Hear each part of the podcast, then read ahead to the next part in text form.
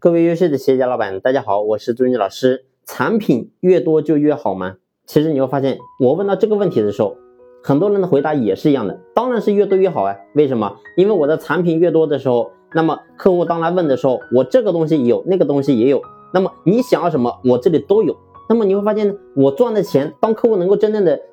跟咱们进行交易的时候，那么我赚的钱当然越来越多呀。那么你会发现，这是很多人传统的思维。但是事实上，往往很多东西是相反的，也就是说，产品并不在于多，而是你真正去核算的时候，我不知道你有没有真的去思考过一个问题，就是产品多就代表每样产品都真的能够真正赚钱吗？其实不是的，你会发现，往往在一个企业里面，可能只有百分之二十的产品能够给你公司创造百分之八十乃至九十的利润，但是呢，剩下的百分之八十，可能呢，虽然说有这个产品，但是你会发现，可能根本就不赚钱。很多人呢，表面上看起来，我把这个东西卖给他了，我多多少少都有赚钱啊。但事实上，你忽略了一个东西，也就是说，你的一个边际成本是非常高的。你比如说，你的房租、你的水电，然后你的库存、你的材料，包括说你研发这些不必要一些产品的一些人工费用，包括说研发费用等等这些东西，你没有真正去算。所以你真正如果把它核算起来的时候，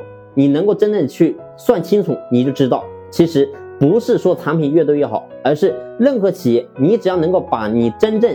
比较拿手的几个产品，你能够真正的把它做好做精，其实就已经够了。我过去呢，我也接触到非常多的一些企业家老板，可能呢做你这个行业，你看到别人都是非常多品种，那么你也跟着做，那么呢一不小心，可能呢，哎呀，我有这个几千个产品，几万个产品，其实根本没必要，你做这么多干什么呢？你会发现这些东西是根本没有任何意义的。我们只需要能够真正的把它做精做好，其实就已经够了。